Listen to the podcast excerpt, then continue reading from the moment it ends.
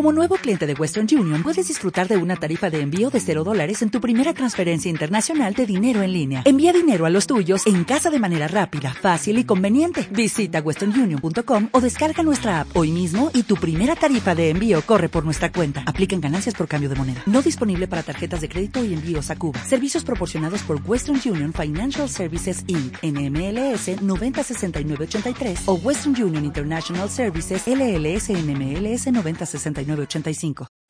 El Centro Familiar de Adoración Cephal Church presenta la predicación de este día.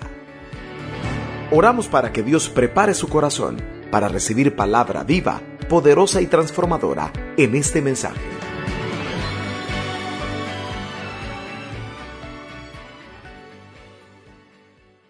Acompáñenme por favor en una oración para que sea el Señor el que nos hable en esta tarde, para que sea su voz la que nos hable, pero hable con Él, dígale que le hable, cierre sus ojos y ore conmigo en esta tarde. Señor, te damos gracias. Hasta este momento, Dios, tu presencia ha sido real en medio nuestro. Hasta este instante, Dios, te has movido, has usado la alabanza, has usado, Señor, todo para ministrarnos y prepararnos. Te queremos suplicar, Padre, que en esta tarde mis hermanos estén orando, que todos estemos pidiéndote que nos hables al corazón, que esta palabra, Dios, no regrese vacía, que haga el efecto de lo que tú le has enviado a hacer. Te doy gracias, Padre, en el nombre de Jesús. Amén y amén. Me imagino que en más de alguna ocasión ustedes han, han sido invitados o han organizado fiestas. Cuando llegan a 15 años, cuando están pequeños sus hijos, o se graduó, o hubo una boda. Puede ser que alguien también cuando se divorcia haga fiesta. Es, bueno, hay fiesta, hoy se puede hacer fiesta de todo. Pero imagínese que usted escuchara la voz de Dios diciéndole, invitándole que haga una fiesta en un desierto.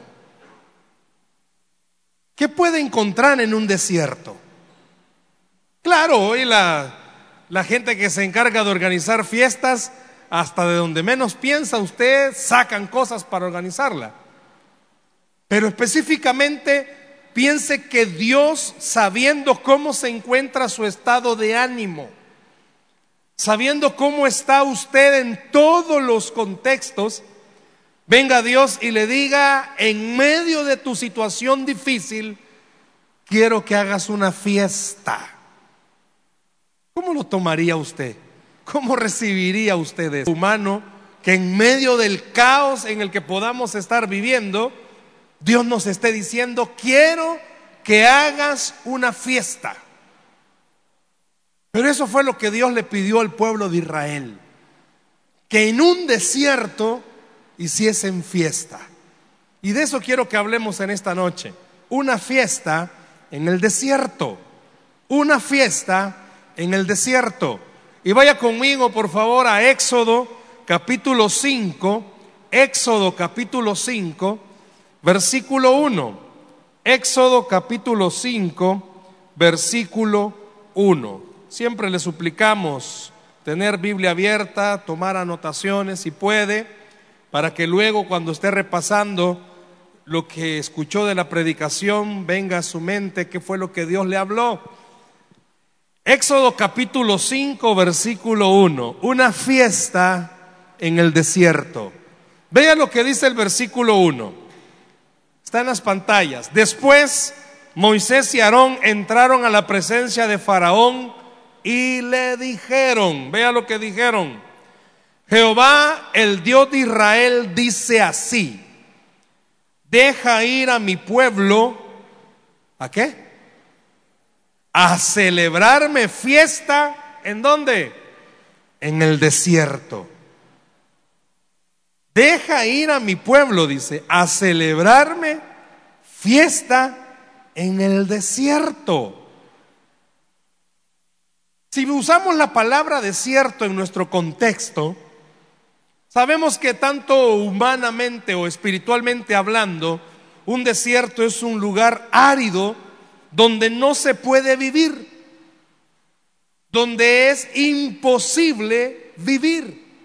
Nosotros, nuestro contexto que tenemos, que hemos escuchado, es el famoso desierto de Arizona, donde la gente trata de emigrar hacia el país del norte y quedan ahí, porque de día las altas temperaturas son insoportables y de noche el frío es también insoportable.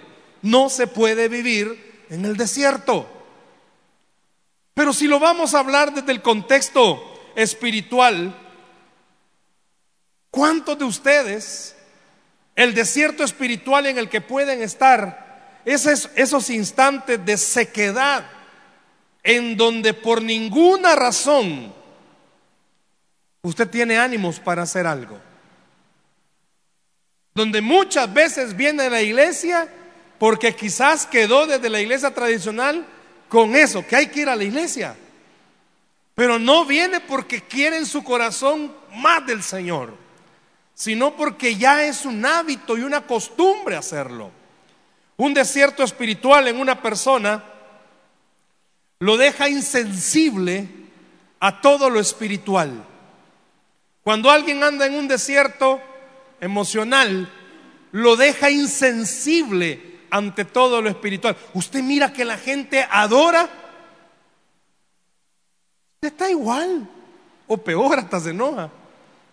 Usted ve que la gente se quebranta delante del Señor, está igual. Un desierto espiritual hace que no tenga ganas de orar, que no tenga ganas de leer la Biblia, que no tenga ganas de nada. Solo, quizás, quizás esa es la única gana que tiene de estar en la cama, de no hacer nada. Un desierto espiritual es fácil de detectar en el rostro de alguien. Le pudiera pedir, ¿verdad? Que mire el que está a la par suya, pero no vaya a ser que las arenas del desierto que le afecten los ojos. Pero muchas veces nuestro rostro refleja que hay algo, que estamos secos espiritualmente, que estamos atravesando quizás alguna situación que nos ha desgastado, emocionalmente nos ha afectado. No oramos y si oramos lo hacemos bien así, su estado de ánimo, pues no hay nada que lo alegre, no hay nada que lo, que lo motive. Lo espiritual, cuando usted está en un desierto, llega a parecer hasta algo aburrido. Ah, viene al culto y a veces cantan alabanzas que no se las puede usted, ponen la letra, pero ay, qué aburrido estarlas leyendo. O quizás viene al culto en el tiempo de la alabanza y usted, ay, la misma otra vez. Y el que está cantando ya usted ya lo ha oído cantar, se equivoca siempre en la misma parte. Ay, ahí mismo se equivoca. O le dice que está la persona, ya vas a ver, se va a equivocar ahí, ¡pum! Se equivoca. Cuando está en un desierto, absolutamente no hay nada que nos parezca motivante. Es más, lo que menciono de la alabanza, parece ser que solo son letras repetitivas las que estamos diciendo. Usted oye que Dios le habla, pero como está en esa situación, yo no sé cuál sea su desierto económico, familiar, de salud, yo no sé en qué situación usted se puede encontrar, quizás entre los esposos, quizás líos con los hijos, quizás en el trabajo. Muchas veces olvidamos que en el mundo en el que estamos Jesús fue claro al decir, tendremos aflicciones. Eso es algo que está ya en nuestro diario vivir padres que oran por sus hijos, si usted sabe, sus hijos van a haber momentos que tienen un degano, si arrastrado los trae para el culto, o algunos quizás vienen sentenciados, si no vas, no te doy algo. Muchas veces quizás usted ve que sus hijos en el culto están en otra cosa, o usted mismo, muchas veces he mencionado esto, cuando estamos en los grupos, usted mira personas que están tocando un tema, pero están perdidos. Saber dónde andan. Algo está pasando. Algo está sucediendo. Usted no era así quizás. O usted le gustaba orar. A usted le gustaba leer la Biblia o, escucharla. A usted, usted se emocionaba cuando venía a la iglesia. Usted se emocionaba cuando cantaban, cuando aplaudían. Usted se emocionaba cuando Dios le hablaba, pero algo pasó, algo sucedió que vino y le afectó su estado de ánimo. Yo suelo usar esta palabra. Le cayó una pedrada y algo le vino a afectar. Ya no es la misma persona. Su rostro lo refleja que algo espiritual ha pasado. Y el desierto, el peligro que tiene es este. Cuando entramos en una etapa difícil de nuestra vida espiritual, donde no hay ganas de nada. Es más, una vez creo que se lo comenté, una, una hermana que estuvo pasando por un desierto fuerte, siempre nos reuníamos en cierta época y esas palabras no se me van a olvidar. Le estábamos ya compartiendo y le pregunto, ¿y cuáles son sus peticiones? ¿Y para qué le voy a decir si son las mismas? Pues sí, si estaba en un estado emocional afectado por lo que estaba pasando. No sé cuántos son así. Y eso es normal. Es normal que muchas veces quizás usted cuando las cosas no le están saliendo bien se sienta desmotivado. Lo peligroso sabe qué es. Lo peligroso es que usted olvide que en este mundo va a tener problemas. Eso es peligroso. ¿Por qué? Porque entonces los problemas le van a ganar a su fe. Su fe le dice que espere, que en este mundo va a tener aflicciones, pero que Jesús no terminó la frase ahí. La frase termina, termina diciendo, pero yo he vencido a este mundo. Y la fe se ve afectada por los problemas. ¿Habrá alguien de los que estamos aquí esta noche que no esté en un bache espiritual? Todos en algún momento pasamos por esos baches, no los queremos, pero los pasamos. Pues en esa situación que usted está viviendo, viene Dios y le dice, quiero que hagas una fiesta. ¿Dónde estaba Israel? Este contexto nos demuestra que ya Israel estaba esclavo de Egipto. Ya había pasado a esta época lo precioso que cuando José llevó a toda su familia a la mejor tierra, la tierra de Gosén, José fue estratégico, le dijo a su familia, los egipcios no aceptan a una persona que pastorea animales. Por eso ni se van a meter con nosotros. Vámonos a esa tierra. Para el capítulo 5 de Éxodo, Moisés ya estaba a punto de aparecer en todo esto como el gran libertador, pero le toca pasar por esta situación difícil, que tiene que enfrentar a ese faraón oprimiendo al pueblo. Dios no es casualidad que en medio de la opresión de Israel dejara este versículo, porque usted y yo nos podemos identificar con Israel, porque pasamos épocas en nuestra vida que nada espiritualmente nos motiva. Nada espiritualmente nos motiva. Todos aquellos que servimos, qué lindo fuera que fuésemos honestos esta noche y reconociéramos que a veces hemos servido sin motivos, sin ganas de hacerlo. Solo porque hay que hacerlo, para que no nos vayan a regañar, para que no nos vayan a decir nada. Pero qué de aquellos que están sentados y quizás no están en algún ministerio y no hay nadie que quizás esté pendiente de usted porque no está en un life group y usted está atravesando una situación difícil, un problema emocional difícil, ¿y quién le va a ayudar pues? Y usted se siente más sumergido en su problema porque usted escuchó que Jesús es la solución, pero hasta el día de hoy no la logra ver. Por eso en medio de este desierto, póngase a pensar la gente, ya estaban acostumbrados a vivir bien en esa tierra de Gosén y de repente comenzaron los que eran libres comenzaron a ser esclavos. Usted estaba bien, pero de repente un tiempo para acá está bien mal quizás. Por eso Dios le pide esta noche, haga una pausa y le pide que vea este pasaje y le dice, yo no soy loco para pedirle al pueblo que en medio de la esclavitud vayan a un desierto a hacerme una fiesta. ¿Cuál es la actitud correcta de una persona que está en un medio de líos? Si una persona cuando está atravesando por problemas no tiene ganas de nada, hermano. No tiene ganas ni de salir. No tiene ganas ni de hablar. No tiene ganas de nada. Y viene Dios y le dice, ah, pues sí, ahí cuando no tenés ganas de nada, hacemos una fiesta. Ay, Dios, y ni ganas de bañarme tengo. No le pido que sienta el que está en la par suya, no va a ser que nada bañado, pero no hay ganas de nada. Y viene Dios y le dice, en medio de ese desgano, hacemos una fiesta. ¿Por qué? ¿Por qué pedir Dios una actitud de fiesta cuando usted está atravesando líos tras líos? ¿Por qué? Y eso es lo que esta noche quiero que veamos en este pasaje. Vea esa primera palabra con la que eh, es descrito Dios, Dios de Israel. Es la primera vez en toda la Biblia, bueno, Génesis y los primeros capítulos de, de Éxodo, es la primera vez que se le llama Dios de Israel.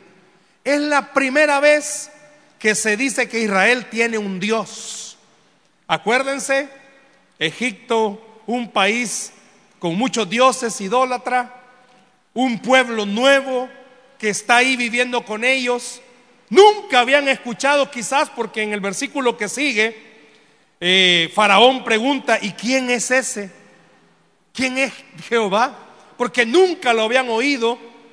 Y Moisés y Aarón le dicen a Faraón, nuestro Dios, ¿sabe que esa palabra, el Dios de Israel, fue escrita con un propósito? Y el propósito es este, que tanto los hebreos y como usted y como yo entendamos algo,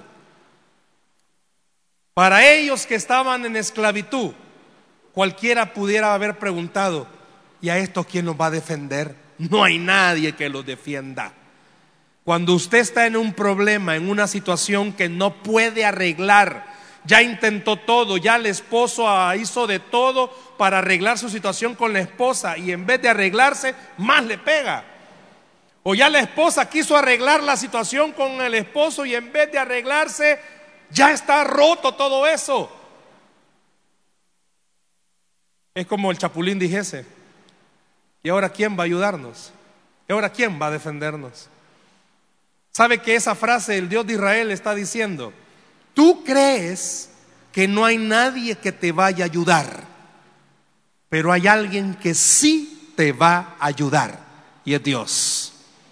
Los hebreos estaban esclavos y habían pedido libertad y hasta ese día nadie había dicho nada. La frase, el Dios de Israel, cuando la escucharon, ¿sabe qué significaba para ellos? Ustedes han estado pidiendo que alguien les ayude, pues hay alguien que va a ayudarles y ese es Dios. Y esta noche a alguien Dios le está diciendo, yo soy el que te va a ayudar. Yo soy el que te va a ayudar. No es otra cosa, solo yo te voy a ayudar. ¿Por qué pedir Dios una actitud de fiesta? ¿Por qué hacerlo? Si sabe que la situación en la que estamos o en la que usted está viviendo es algo difícil. Precisamente por eso. Le pregunto algo. ¿Por qué se celebran las fiestas? Si yo le preguntara cuál fue la última fiesta que usted celebró, Ah, quizás cumpleaños, alguna graduación, la suegra se fue de la casa, alguna celebración buena. No sé qué pudo haber celebrado. ¿Sabe que las celebraciones es eso? Acciones de gracia. ¿Y sabe por qué está diciendo Dios, hagan una fiesta en el desierto? Porque la idea principal de Dios es que el pueblo entendiera, que usted y yo comprendiéramos en medio de nuestros problemas, nunca deberíamos de tener la actitud que no hay nada por qué dar gracias.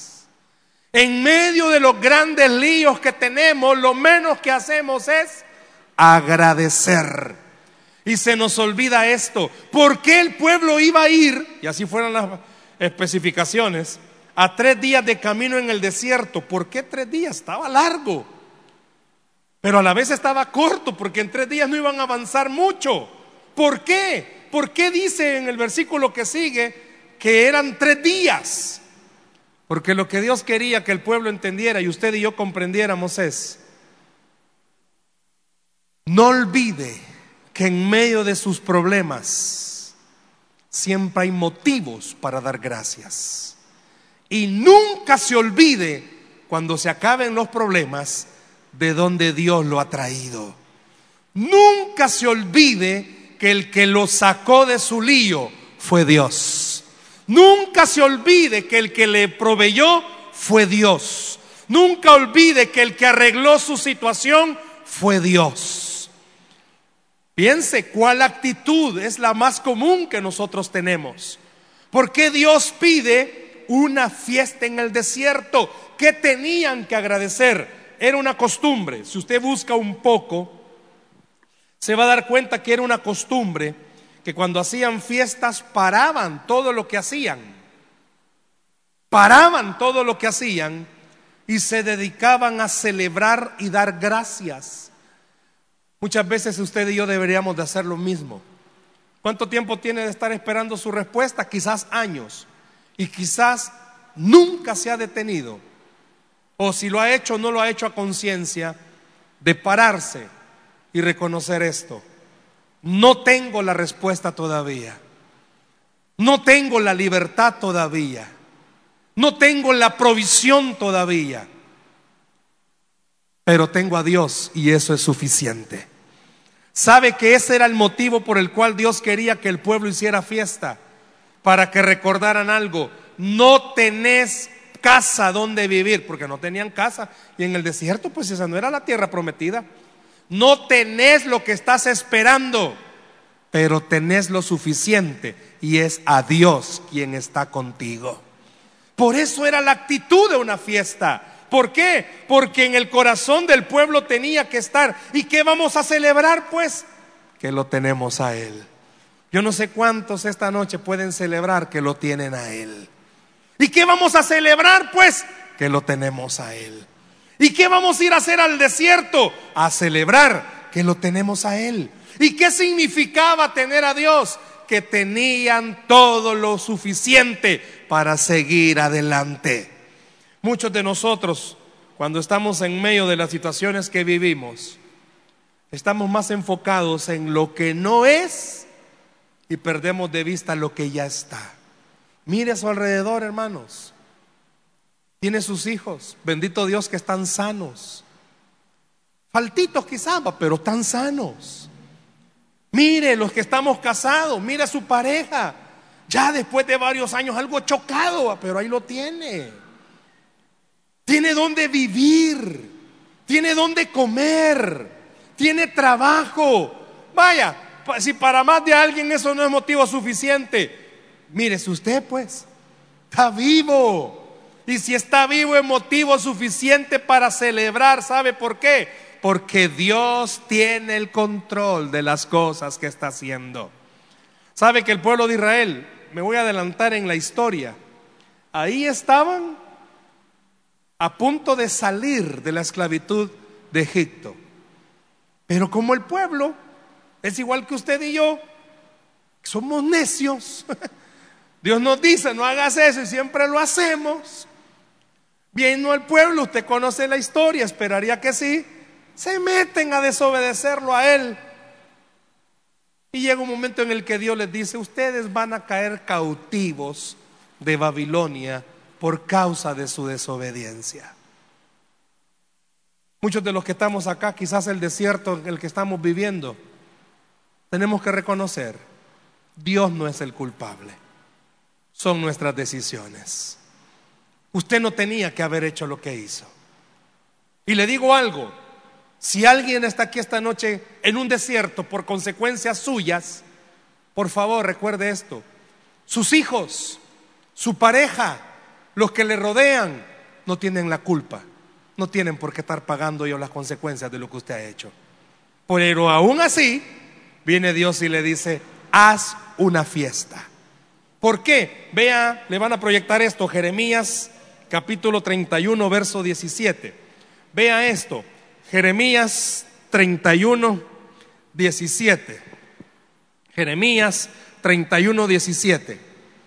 están aquí cuando estaban cautivos por Babilonia y viene Dios y le dice al pueblo, lo puede leer por favor, esperanza hay también para tu porvenir, dice Jehová, y los hijos volverán a su propia tierra. ¿Sabe qué está diciendo Dios por medio del profeta Jeremías? A pesar de que usted se meta en un desierto por sus consecuencias, Dios no lo va a dejar perdido. Dios va a tener misericordia de su vida. A pesar de cualquier cosa que usted haga, Dios no lo va a abandonar. Dios le va a ayudar. Una pareja de amigos, les pedí permiso para hablar de esto una pareja de amigos, Dios en sus planes les tenía y les tiene algo especial. Un día me habla la esposa de mi amigo y no pude contestarle en la mañana, pero más tarde me volvió a hablar. Yo le escuché alegre y me dijo, sabe, le tengo una noticia. Me acaban de quitar el trabajo. Pero yo no la oí triste, yo la oí alegre. ¿Y a dónde está? Echándome un café con una amiga. Yo tengo esta palabra también cuando tengo mucha confianza. No me esté vacilando, le digo. ¿Cómo va a decir que la acaban de quitar si está echando un café? No, se quitamos echándonos un café. Porque también a mi amiga la quitaron. Bueno. Pero 15 días después, ¿sabe qué pasa? Le quitan el trabajo al marido. Los dos se quedan sin trabajo. ¿Y sabe qué pasó al día siguiente? Fue viernes que lo quitaron al esposo. Sábado iban para Guatemala de novios. Y yo dije, estos no son normales. A estos algo les pasa. Quizás llegar a esa edad mucha droga afecta. Porque le quitan el trabajo a ella y echándose un café. Le quitan el trabajo a él, los dos sin trabajo y para Guatemala. Y cuando estábamos haciendo esta enseñanza, Dios me hizo pensar en ellos y por eso les pedí permiso. Porque hablando con ellos, lógico, o sea, tocados, confundidos y esto y lo otro. Pero me dice el Señor, solo yo puedo poner paz en medio de los desiertos. Para cualquier otro, quedarse sin trabajo es entrar en un caos. Pero para los que confían en mí, son oportunidades para bendecirlos. Yo no sé cuál es la actitud correcta suya o la normal, pero yo le digo en esta noche, deje de vivir como que si estuviese en luto. Deje de vivir en lamentaciones. Deje de vivir en quejas. Dios sabe que a usted le duele, pero esa actitud demuestra algo. Usted no confía que Él es todopoderoso.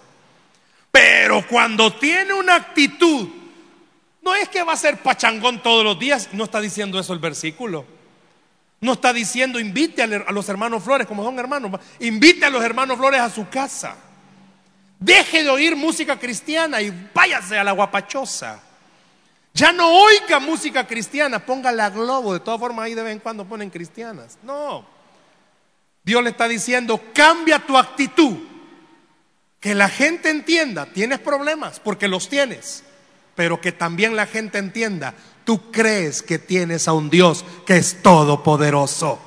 Tú crees en un Dios todopoderoso, entonces que su rostro, su vida refleje algo.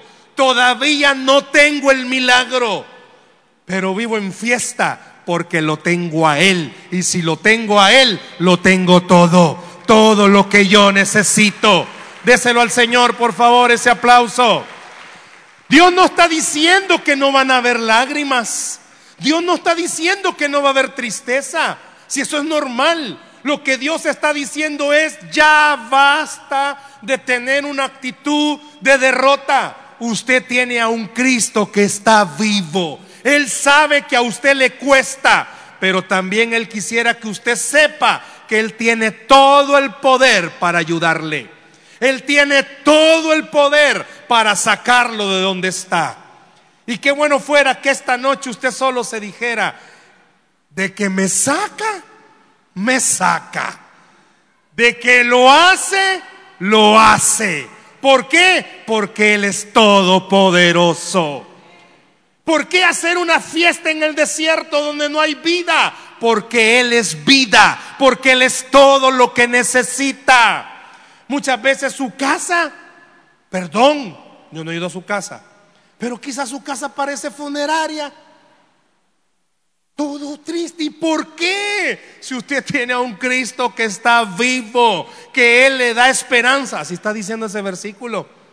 Y qué lindo fuera que usted pusiera su nombre, esperanza y también para tu porvenir. Esperanza y también para usted. Pero sigamos con este texto de Éxodo. Aquí viene lo interesante. ¿Y cuál es la actitud de fiesta que hay que tener entonces? ¿Qué hacían en las fiestas en el desierto? Vea Éxodo, se lo van a proyectar. Éxodo capítulo, siempre el capítulo 5, solo que ahora el verso 3. Vea Éxodo, es, Éxodo 5, 3. Y ellos dijeron, el Dios de los hebreos nos ha encontrado. Iremos pues ahora camino de tres días por el desierto. ¿Y qué dice? Ofreceremos sacrificios a Jehová nuestro Dios para que no venga sobre nosotros con peste o con espada. Me llamó la atención ese versículo, ¿por qué decía todo eso? ¿Sabe que qué es lo primero que usted tiene que hacer en una fiesta, hablándolo espiritualmente? ¿Por qué dice ofrecer sacrificios? Porque usted no tiene ganas de nada. Ah, pues haga lo que va a hacer como un sacrificio. Es que no tengo ganas de cantar. Cante. Porque su actitud va a demostrar, yo no tengo fuerzas. Pero vamos a ver si es verdad lo que dice la Biblia, que Él es mi fuerza. ¿Qué sacrificio será el que usted tenga que hacer, hermano? Quizás usted está pasando por situaciones duras. Nosotros tenemos nuestra célula de matrimonios y una por las cosas por las cuales oramos es por la pareja donde tenemos la célula de matrimonios. Siento que cualquier día me van a poner tres candados a esa puerta, como dice la alabanza. Ah, no, no es alabanza. Pero siento que cualquier día me van a poner tres candados. Porque, pues sí, en medio de todas las situaciones, el estar esperando, el estar esperando. Pero yo siempre he visto en la anfitriona algo, sacrificio. Sacrificio de abrir la puerta, acomodar la casa y esperar que Dios haga un milagro en el esposo por el cual oramos. Eso es un sacrificio. ¿Usted cree que no es sacrificio? Recibir a todas las parejas emparejados, peleados, pero emparejados. Y estar esperando que Dios haga el milagro en su pareja. ¿No cree que es sacrificio ese? O venir a la iglesia, hermano. El sentarse aquí en medio de su caos, de su problema. Sabe que solución no hay. Sabe que están bien, pero bien enlillados. Pero estar en el culto creyendo que Dios puede hacer un milagro. Eso es sacrificio. Eso es sacrificio. Y muchos de nosotros, hermanos, hasta eso queremos, el diablo quiere que dejemos de hacer. No, ¿cuál es la actitud de fiesta? Poder demostrarles a todos los demás, sigo amolado, pero Dios está conmigo. Pero hago sacrificios, canto con sacrificio, hermano, aunque usted sienta que solo dice por decir las letras, haga el sacrificio de creer que adorar a Dios activará los ríos de agua viva que están dentro de usted. Estamos mal en las finanzas. Y cuando estamos mal en las finanzas hacemos recortes. Nunca haga el recorte de darle al Señor lo que es del Señor. Eso es un sacrificio. Eso es un sacrificio. Dice la Biblia, cada uno de como propuso en su corazón es un sacrificio. Yo no sé cuántos esta noche hasta eso están tratando de hago un sacrificio. Dios no se queda con nada. Al contrario, Dios multiplica abundantemente lo que damos. ¿Sabe cómo lo hace? Que no se enferme, esa es una forma de multiplicar, porque no tiene dónde invertir, no tiene dónde gastar. Dice que iban a ir al desierto a ofrecer sacrificios. Le pregunto en esta noche, ¿cuál es su sacrificio? ¿Qué sacrificio tiene que hacer? Pero no solo iban a ofrecer sacrificios. Vea Éxodo capítulo 8, verso 27. No solo ofrecían sacrificios, vea, camino de tres días iremos por el desierto y, ofreceremos sacrificios a Jehová nuestro Dios como Él nos dirá. Yo quiero invitarle en esta noche, vamos a tener un tiempo, que tengamos esto, un tiempo de sacrificio, de adoración al Señor. Sabe que muchas veces usted y yo esa es la parte que hemos olvidado adorar a Dios. No lo hacemos como tendríamos que hacerlo. Se nos ha olvidado algo. Sabe Dios que a usted le duele. Adórelo.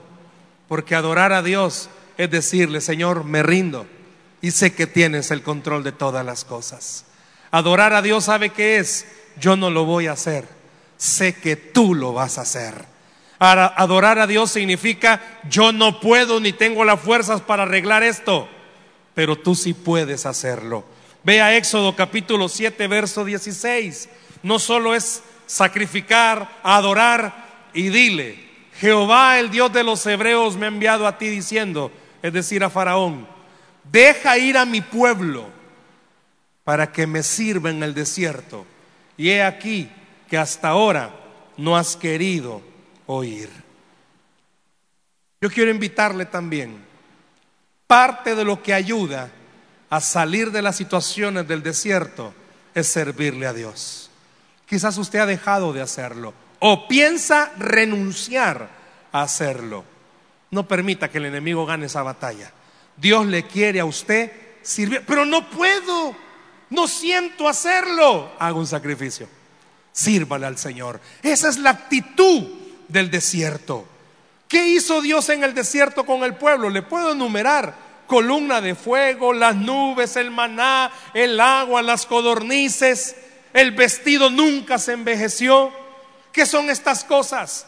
En el desierto que usted ha vivido, enumere las cosas que Dios ha hecho. Hay motivos por los cuales podemos agradecerle al Señor. A pesar de que usted está todavía esperando, Dios ha sido fiel y le ha guardado. Dios ha sido fiel y le ha cuidado. Dios ha sido fiel y le ha proveído. Dios ha sido fiel y ha peleado por usted. Quizás, humanamente hablando, nadie va a explicarle por qué está pasando por lo que está pasando. Pero nuestra actitud ya no debería de ser una actitud de duelo. Debería de ser una actitud de fiesta, de agradecimiento. Dice Deuteronomio 8, versículo 2 y versículo 3 y te acordarás. Qué lindo fuera que pusiera su nombre, ¿verdad? Y te acordarás, Stanley, de todo el camino por donde te, te ha traído Jehová tu Dios estos 40 años en el desierto. Ponga su nombre. ¿Por qué lo trajo al desierto? Para afligirle, para probar, para saber qué había en su corazón para ver, si usted iba a guardar los mandamientos de Él, si iba a confiar que Él de verdad es bueno, si Él puede ayudarle. Y dice, y te afligió y te hizo tener hambre. Si yo le preguntara cuántos de los que estamos acá hemos pasado por eso, y te sustentó con maná comida que no conocías tú ni tus padres la habían conocido. Y oiga esto, para hacerte saber que no solo de pan vivirá el hombre, mas de todo lo que sale de la boca de Jehová vivirá el hombre. Quizás usted no ha tenido en la tierra lo que ha necesitado, pero Dios nunca lo ha dejado. ¿Por qué le está permitiendo Dios pasar por todo lo que está pasando? Porque quiere mostrarle que Él es todopoderoso. Hay motivos suficientes esta noche por los cuales podemos hacer una fiesta. Pero el principal, ¿sabe cuál es? que lo tenemos a Él. Usted lo tiene al Señor. Lo tiene en su casa, lo tiene en su familia, lo tiene en su trabajo, lo tiene en cualquier área. Ya no siga viviendo como que estuviese de luto. Comience a vivir como que si de verdad usted cree que Dios es todo lo que usted necesita. Quizás los problemas van a seguir. Óigame, en el desierto. Salieron de la esclavitud a vivir al desierto. Siguieron las dificultades para ellos. Siguieron los problemas. Pero ¿sabe algo lindo? Dios siguió con ellos. Y Dios está con usted, iglesia. Dios quiere en esta noche que usted y yo cambiemos nuestra actitud. Ya no vivamos como en un como que estamos de luto. Vivamos agradecidos. Motivos hay por los cuales decir al Señor gracias porque sé que estás conmigo. Gracias porque sé que a pesar de que las cosas no han cambiado, tú eres todo lo que yo necesito. Dice la Biblia que al que cree, todo le es posible. Denle un aplauso a Jesús, por favor, en esta noche. ¿Cuáles serán sus motivos para hacer una fiesta en esta noche? ¿Cuáles serán sus motivos para agradecerle al Señor en esta noche? ¿Cuántos quizás tienen que hacer esta noche un sacrificio de adorar al Señor y de creer que esa oración y adoración puede cambiar las cosas? Cierre sus ojos, por favor, ahí donde está. Cierre sus ojos ahí donde está. Cierre sus ojos. Yo quiero pedirle en esta noche que así con sus ojos cerrados, usted piense en el desierto que le ha tocado estar viviendo. Que piense en el desierto que le ha tocado estar viviendo. Y que piense en esta noche qué es lo que Dios le ha hablado a su corazón. Adoramos al Señor con este canto, así con sus ojos cerrados. Esperamos que este mensaje haya sido de bendición para su vida. La Biblia dice que Dios es santo y el ser humano es pecador, pero en su gran amor, el Padre envió a Jesucristo a morir en la cruz para pagar por nuestros pecados. Luego lo resucitó para darnos vida eterna. Si usted cree en Cristo como Salvador y Señor, hable con Él diciendo, me arrepiento, perdona mis pecados, te ruego que me salves. Ponga su fe en Él y crea que solo Cristo le puede salvar. Bienvenido a la familia de Dios. Le invitamos a congregarse en Cephal Church los domingos a las 7 a.m., 9 a.m., 11 a.m. y 5 p.m. Visite nuestro sitio web cefadchurch.org o búsquenos en las redes sociales como Cephal Church. Dios le bendiga.